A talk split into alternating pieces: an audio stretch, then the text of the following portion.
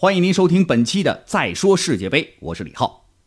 皇马官方宣布，C 罗转会到尤文图斯，C 罗的转会费是一点零五亿欧元，他将会跟尤文签约四年，年薪达到了三千万欧元。要知道，这样的价格呀，已经创下了三十岁以上球员的转会费和年薪记录。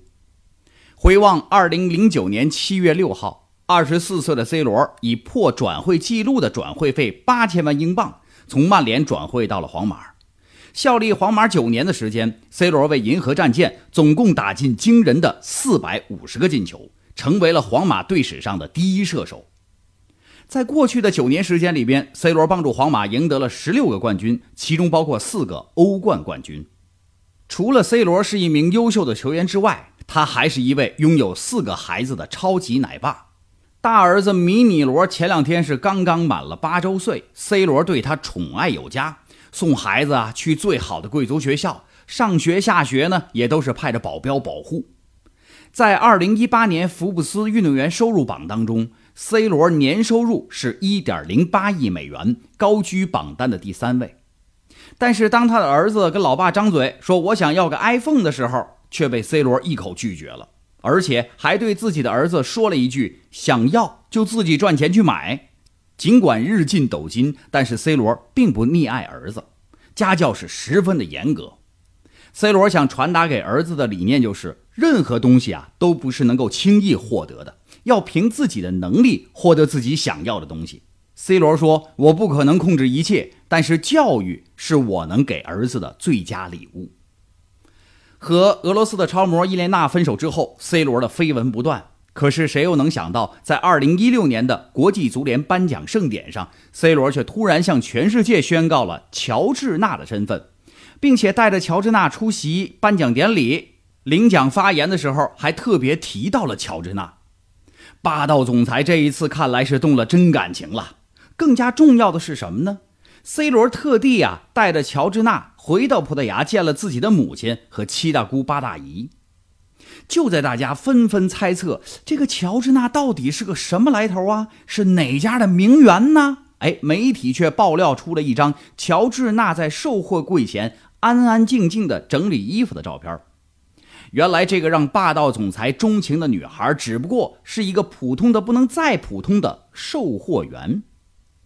今年二十三岁的乔治娜出生在西班牙的一个小城市，四岁的时候就开始跟着姐姐学习古典舞和芭蕾舞。他的父母开了一个卖汉堡的小店，收入微薄。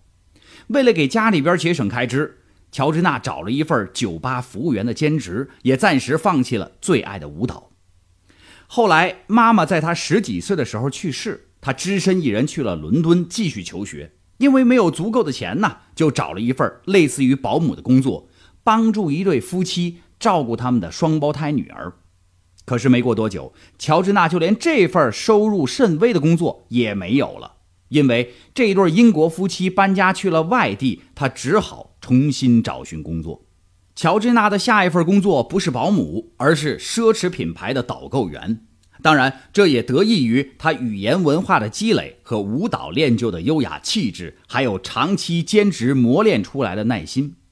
也正是因为这份工作，乔治娜和 C 罗在一次 VIP 活动当中相识了，并且受到了 C 罗狂热的追求，开始了长达数月的地下恋情。阅尽美女无数的霸道总裁，为什么却偏偏选了一个灰姑娘呢？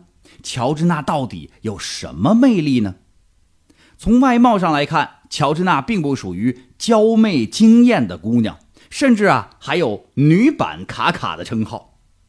可是从小练舞蹈又酷爱健身的乔治娜，有着一副尤为性感的好身材，气质出众，也是 C 罗选择女友最重要的标准之一。除了这些外在的因素，乔治娜的努力和独立也是 C 罗所欣赏的。他们两个人都一样，都有不服输的上进心和一股闯劲儿。两个人的恋情曝光以后，原来工作的地方每天被狗仔蹲点儿影响生意，这老板就不得已辞退了乔治娜。C 罗说：“得了，那你就甭工作了，反正我可以养活你，对吧？”乔治娜婉言拒绝之后，又跑到了另外一家奢侈品店继续做导购啊，当然现在已经转行当模特了哈。很多女人爱 C 罗，可是他却把所有的爱都给了身边的这个女人。其实我们也都曾经听说过灰姑娘的故事，羡慕灰姑娘能够穿上水晶鞋嫁给王子。也有人说这样的故事太狗血，根本不切实际。但是乔治娜能够让罗总裁专宠钟情，并非一部简单的灰姑娘逆袭史。就像有些网友说的，能够被 C 罗看上的女人，一定有她的过人之处。这个世界上真的没有灰姑娘和王子的爱情。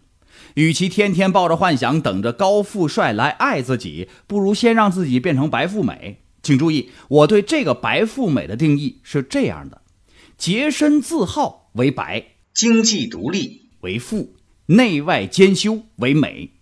不断提升自己，从外在到内涵，努力变成更好的自己，才会有更加优秀的人来爱。也只有两个人互相欣赏，势均力敌，两个人的步调一致，才能走得更加长远。咱们再接着说回足球，刚才提到了。C 罗在皇马效力的九年当中，俱乐部进球是四百五十个；而在国家队层面上，参加完了这一届俄罗斯世界杯，C 罗把自己国家队生涯的进球数量提升到了八十五个。这样一来，就把欧洲范围内的国家队进球记录牢牢地攥在自己的手里，在世界领域之内，他也仅次于一个人。这一次被 C 罗超越的大神是普斯卡什。他曾经为匈牙利国家队打进过八十四个进球，而在十年前左右，这个成就被很多人认为是无法企及的。在国家队打进八十五个进球是个什么样的概念呢？在 C 罗和普斯卡什之下，最接近他们的欧洲球员是同样来自于匈牙利的，进了七十五个进球的科奇士。接下来则是德国传奇射手克洛泽，克洛泽进了七十一个球。再往下就是进了六十八个球的盖德穆勒以及罗比基恩，再往下就是进了六十二个球的伊布以及进了五十九个球的比利亚。这些人，应该说这份榜单涵盖了世界杯传奇球员以及各个国家队的代表人物。但是在现役球员当中，距离 C 罗最近的则是波兰的莱万多夫斯基。莱万比 C 罗少了多少个进球呢？足足三十个。可以看到。无论是对比强国巨星，还是弱国头牌，C 罗无疑都是王中之王，而且他的记录在肉眼可见的范围之内，很难再有人去打破。C 罗超越的这些大神，几乎就组成了一部足球史书。扩大到世界范围之内，C 罗仍然是最强的存在。由于亚洲和非洲区球队实力良莠不齐，这就给了很多球员刷进球的机会。但就算是这样，C 罗也是世界第二，领先于进了七十七个国家进球的球王贝利和他的一生之敌六十四个进球的梅西。唯一能够让 C 罗追赶的只有伊朗球王阿里代伊。阿里代伊在伊朗国家队进球很恐怖，一百四十九场狂轰了一百零九个进球，他也是目前唯一一位国家队进球上百的球员。一九九六年亚洲杯上，阿里代伊独中四元，帮助球队六比二摧毁了韩国队，这也给韩国人留下了很多年的心理阴影。阿里代伊和伊朗带给中国队的创伤就更加深刻了。一九九七年世界杯外围赛，堪称最强一代的中国队，在两球领先的情况之下，被伊朗队四比二翻盘，史称“金州惨案”。到了第二回合当中，国足客场又被伊朗踢了一个四比一。阿里代伊这场比赛攻进一个进球，从此以后，阿里代伊、马达维基亚、巴盖里这些人的名字让中国球迷牢牢铭记。